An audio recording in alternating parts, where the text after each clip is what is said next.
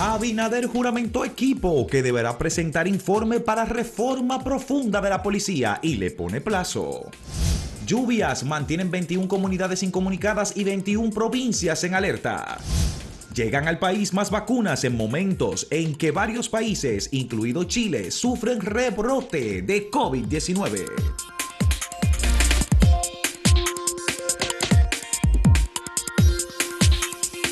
El presidente Luis Abinader juramentó ayer la comisión que dará seguimiento a la reforma de la Policía Nacional. Y lo dicho por el presidente en ese momento es que eh, esa reforma de la Policía Nacional tiene que hacerse, pésele a quien le pese y por encima de, de cualquier circunstancia. Los comisionados están coordinados por Servio Tulio Castaños, eh, que es el vicepresidente ejecutivo de la Fundación Institucionalidad y Justicia. Y como parte de la comisión hay una serie de personas eh, vinculadas con los derechos humanos, como el señor Mercedes, por ejemplo, eh, Ricardo Nieves, que es un comunicador que está incluido en la comisión, además de que es abogado, eh, y es persona que ha hecho crítica al tema de la Policía Nacional. Médico, médico y abogado. Eh, y es médico también. Eh, luego se encuentra como parte de la comisión Monseñor Osoria, el arzobispo de Santo Domingo, que no puede ser miembro de la comisión de reforma carcelaria, como lo fue antes López Rodríguez, pero no tiene, digamos, conocimiento o práctica alguna que lo vincule con el tema de la reforma de la Policía Nacional. Eh, son bastantes eh, los miembros de la comisión. Está Osvaldo Santana, que es el director del periódico El Caribe, y luego hay un grupo de ciudadanos que, digamos, estarían... Eh, una comisión amplia. Una comisión bastante amplia. El presidente le puso un plazo a esta comisión, ellos deberán obviamente hacer consultas, se saben muchas cosas de la Policía Nacional, que es un cuerpo con eh, un sentido militar que se comportó durante mucho tiempo. Como decíamos ayer, es una policía que ha sido utilizada políticamente para reprimir a opositores. Bueno, eso está tan metido. Ya eso no es tan así. Eh, pero, pero esa, ese, ese pensarse militar, el policía, que todavía hay policías que tú le dices y te discuten que no, que ellos son militares. Que son un cuerpo militar y tienen rango, son generales. Pero, no por eso, que ellos piensan que son militares y lo discuten, pese a que no es así. Entonces, la, la Policía Nacional, señores, es un cuerpo civil que tiene la responsabilidad de actuar frente al crimen organizado y frente a a cualquier delito que se cometa que perturbe o dañe la tranquilidad pública. Y en las investigaciones. La seguridad ciudadana. Debe obedecer las directrices y órdenes del Ministerio Público. Que todavía aquí la gente piensa que la policía es la que debe dirigir una investigación y no es así. Es un cuerpo auxiliar del Ministerio Público o el de la justicia cuando se les requiera. Mira, eh, ojalá que esta vez la cosa vaya en serio, no solo para rendir el informe, para reformar la ley, sino para poner en práctica lo que se extraiga de aquí, de esta comisión, de esos trabajos, y es que se reforma la ley de nuevo, porque aquí se duró mucho tiempo analizando una reforma a la ley de policía. Se hizo la ley, debían hacerse muchísimos reglamentos que creo que muy pocos se terminaron y promulgaron. De las cosas que se cambiaron fue cambiarle el nombre de jefe en los papeles a director, porque todavía internamente tú hablas con un oficial y te dice, no, porque el jefe, porque eso está metido en los tuétanos ahí. Y lo otro es que eso debe contemplar una dignificación de la profesión de policía, porque no todos los agentes se toman tan en serio su profesión, y digo profesión los que van a una academia, ¿verdad? Porque los otros reciben un curso básico. Y ahí en esa academia se cursa diversas materias. Eso de hecho se ha fortificado eh, mucho, eh, esa escuela, esa academia policial, y que se tomen en serio la profesión en el sentido de eh, asumirla con todos los riesgos y requerimientos éticos y todo, pero también que se dignifique en el sentido de que un policía no sea tenido a menos, o sea, que se le pague lo que debe pagársele, que se le brinden una serie de facilidades que ahora se están más o menos haciendo en el transporte, en el almuerzo, en el seguro médico. Pero es bueno que se cuente con cierta seguridad porque se supone que es un profesional que arriesga su vida y puede dejar a su familia desamparada, por ejemplo. Bueno, lo que hemos tenido en la Policía Nacional durante mucho tiempo es gente que fracasó en otras áreas, que no pudo prosperar en sus estudios universitarios, que llegó hasta un sexto de primaria y que finalmente pudo llegar eh, a tener un arma que ni siquiera tuvo la oportunidad de seguir nada, eso es lo que hemos tenido, lamentablemente. Eso hay que superarlo. Y la Policía Nacional, obviamente que necesita destrezas, que necesita habilidades, que necesita tecnicismo. Aquí se cambió, señores, el manual de la Policía Nacional. Y se quiso cambiar el uniforme de la Policía Nacional, un poco para darle una imagen distinta, pero seguía siendo y sigue siendo la misma policía. Es que ahí no es que está el problema. Ahora, también hay que decir lo siguiente, cuando hay que investigar un crimen, la policía ha demostrado que tiene capacidad y que tiene habilidades para hacer investigaciones y para llegar Porque a aquí hay buenos oficiales. Porque hay muy buenos muy bien preparados. Claro, entonces esa capacidad no puede ser destruida en la reforma de la Policía Nacional. Por tanto, habría que tener mucha cautela y mucho cuidado en el sentido de que no se rompa desde cero, eh, no se parta desde cero para una reforma que eh, elimine totalmente eh, la capacidad que tiene la policía para investigar determinados crímenes.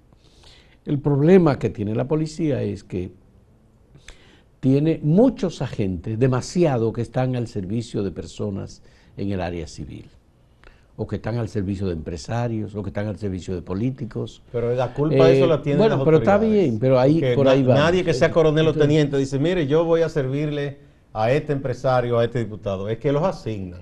O sea, ahí es que está el mal, no en el policía. El policía cumple una orden. Entonces, eh, la jefatura de la policía y los altos oficiales se quedan con esos salarios de esos policías. Y ahí hay una mafia. Entonces, ahí hay muchos problemas estamos identificando nada más que unas cuantas cosas, de las que todo el mundo sabe.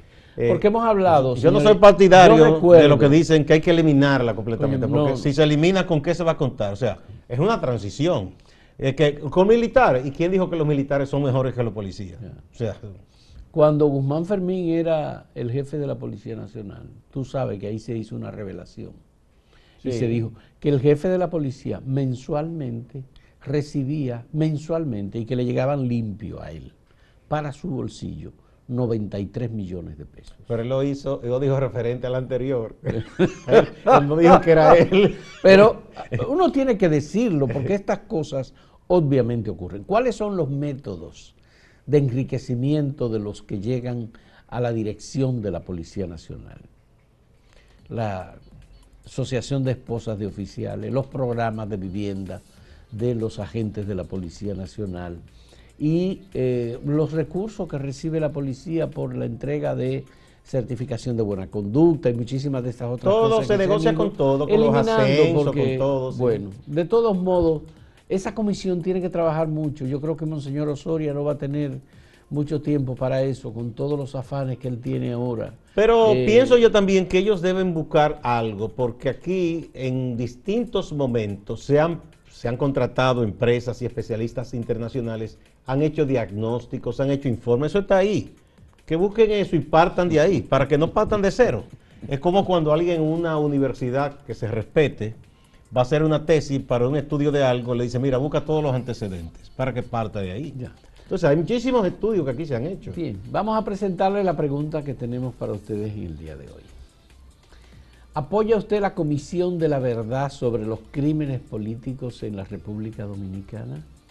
Sí, no, sería sano, sería doloroso. Esto a propósito del fallecimiento tranquilo en su casa y en su cama de uno de los asesinos de las hermanas Mirabal esta semana.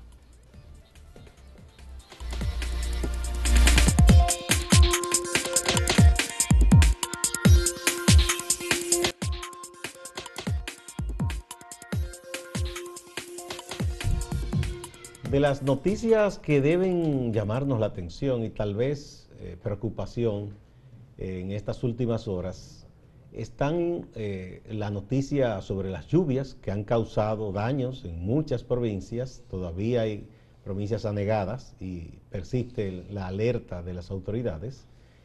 Y habrá que ver después el diagnóstico, el informe sobre el daño a la agropecuaria, que venía poco a poco tratando de recuperarse con unos esfuerzos que han hecho las autoridades tanto del Banco Agrícola como del Ministerio de Agricultura. Entonces viene esta situación. Ah, ojalá que no haya dañado muchas cosechas, porque eso haría más daño a, la, a, la, eh, la cantidad de alimentos que se necesita, es decir, a la provisión de alimentos y tal vez quizá presione los precios. Lo otro es que en medio de la situación de la pandemia, recordamos que cuando comenzó mucha gente, por la soledad quizá, el encierro, se dedicó a beber más de la cuenta y hubo cientos de muertos por esas bebidas eh, caseras que se fabrican en cualquier patio.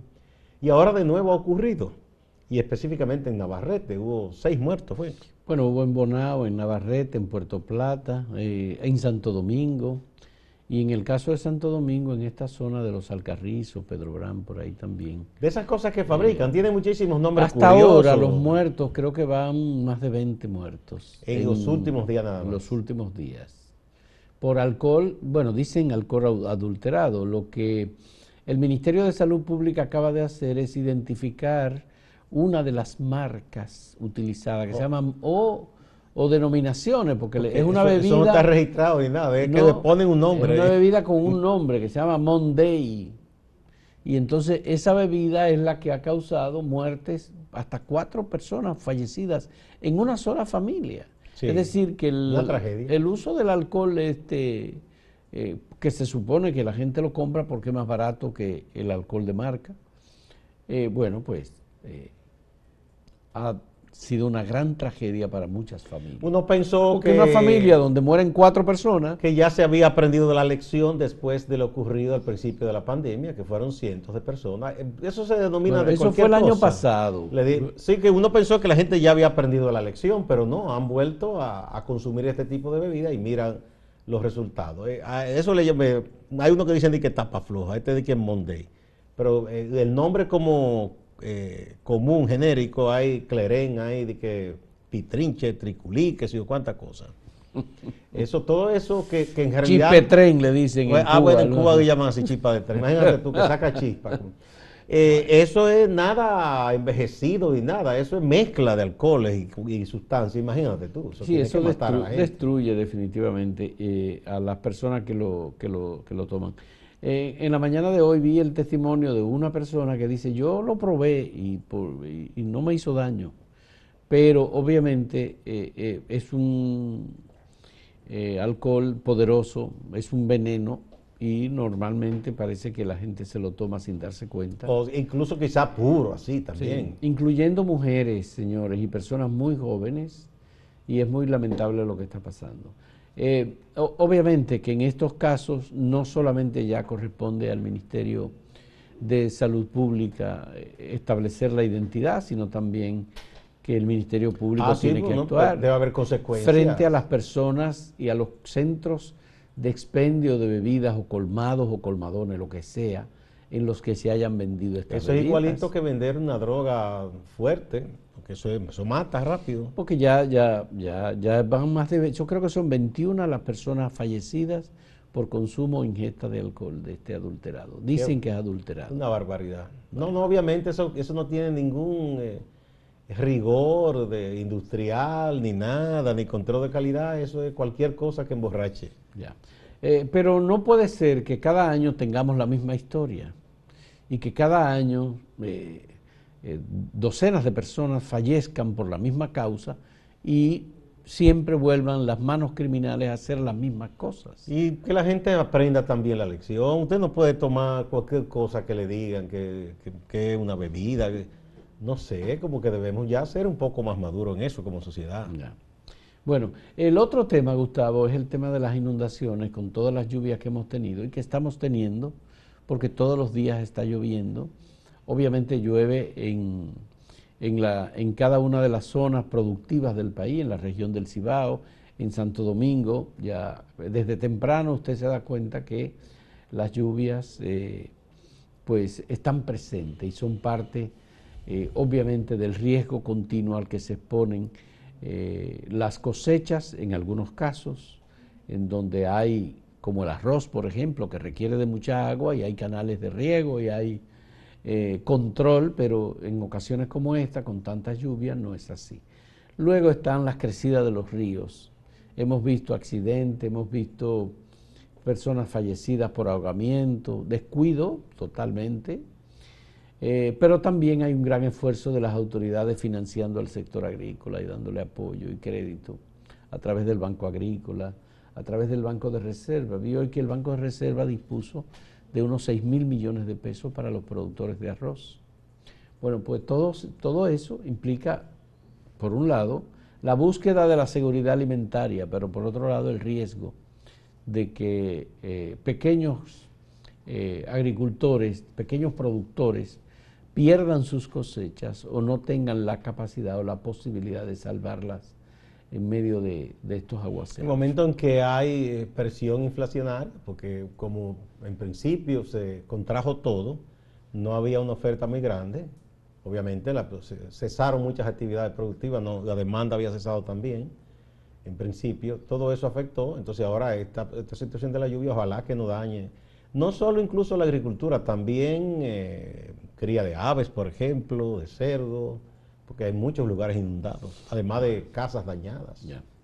El presidente de la República ha estado hablando del tema de la recuperación y la necesidad de comenzar a pensar ya en una reforma fiscal.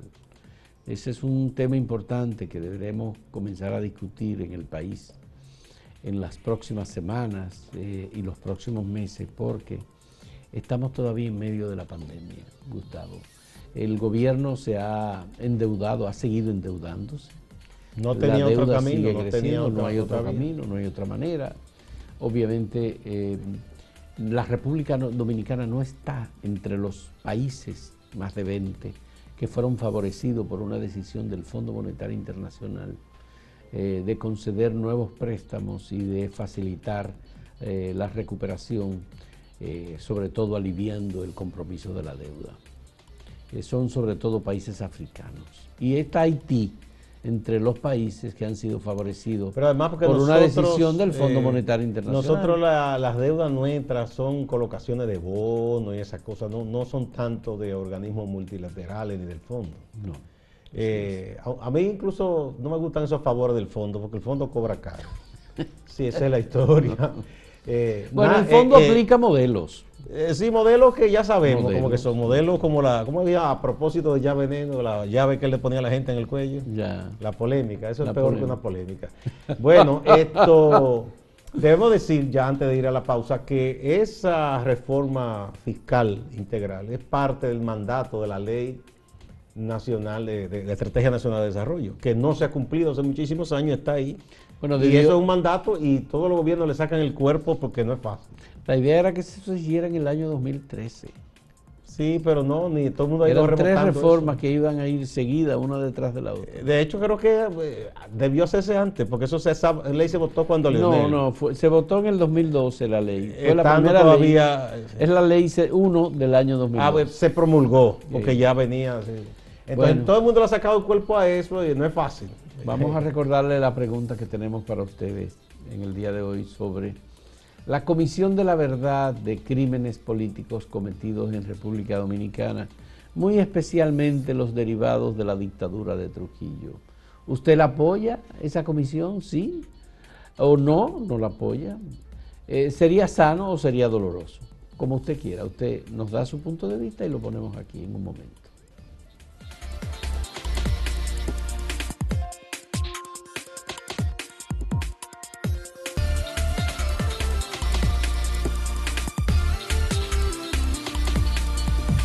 Veamos algunas de las respuestas eh, que hemos obtenido a la pregunta sobre la Comisión de la Verdad.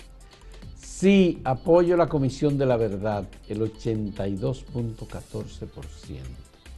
No, el 10.71%. Sería sano 7.14% y doloroso 0%. Nadie considera que doloroso. Eso es en la página. Es decir, que todo el mundo estaría, digo, no casi todos. En Twitter tenemos que el 70.8% apoya que haya aquí una comisión de la verdad. Eh, hay entonces un 17.9% que dice que no, que no está de acuerdo. El 8.5% dice que sería sano establecer esa comisión de la verdad. Y el 2.8% entiende que sería doloroso. Eso es en Twitter. Y en donde en YouTube, aquí el 85% dice que apoya la comisión de la verdad sobre los crímenes políticos cometidos en el país un 9% dice que no, un 4% que sería sano y un 1% que sería doloroso. Pero el 85% dice que sí. Tenemos a Lina Cruz que dice, si fueran a hacer el trabajo que se requiere para que estos sucesos no vuelvan a pasar, sería fenomenal. Marlon Taveras dice, ¿cómo va el embulle? Ya yo aprendí a hacer brownies porque me cansé de las palomitas. Tomás Guzmán, ¿alguna comisión ha funcionado en República Dominicana? Eddie dice, quieren desviar la atención. ¿Y dónde están los presos por corrupción que prometieron? La matemática es fácil, opina. ¿Y quiénes formarán parte de ese grupo? ¿Políticos? bueno, sí. Del grupo, de la Comisión de la Verdad, dice, ¿no? ¿no? Emelindo Mota Benítez dice, las condiciones, las comisiones en la República Dominicana nunca han funcionado ni sirven para nada. Recuerden la comisión de la planta de Punta Catalina que dijo que todo estaba bien. Y esa planta todas las semanas sale un lío nuevo.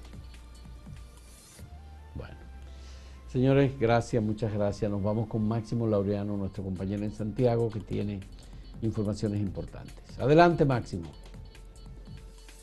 Gracias, saludos. Ha desatado alarma en el municipio de Villa Bisonó, Navarrete, la muerte de cinco personas, quienes, según los testimonios, habrían ingerido una bebida alcohólica que se cree estaba adulterada una bebida que todavía las autoridades de manera oficial no han identificado con un nombre, aunque familiares de las víctimas que han hablado han ofrecido algunas marcas.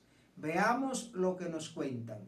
Comenzó con un dolor, pero que es lo primero que le dijo a mi hermano, que se le estaba yendo como la vista. Y yo he visto casos en la televisión de la noticia de, de esas personas que beben bebida mala, que lo primero que comienzan es con la vista y un dolor. Ahí fue y me dijo él, el vecino, mi hermano acaba de morir. Lo sacaron con un dolor idéntico que como sacaron a mi hermano. Y entonces, ¿qué, qué está pasando aquí? Nosotros nos interesa que se investigue qué está pasando aquí.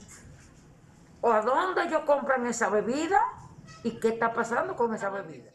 Seguimos en Navarrete porque allí se llevó a cabo el acto protocolar para el reinicio de las clases presenciales, la vuelta de los niños y niñas a las aulas.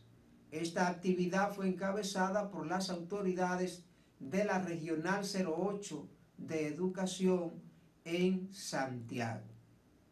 Veamos esas imágenes. Son cientos de motocicletas que fueron incautadas en los días de la Semana Santa. Ahora sus propietarios tienen que hacer largas colas, malabares, para recuperar sus motocicletas en la Dirección Regional Cibao Central de la Policía Nacional. Distante, pero pendiente actualidad y objetividad desde Santiago. Siga con la programación de Acento TV.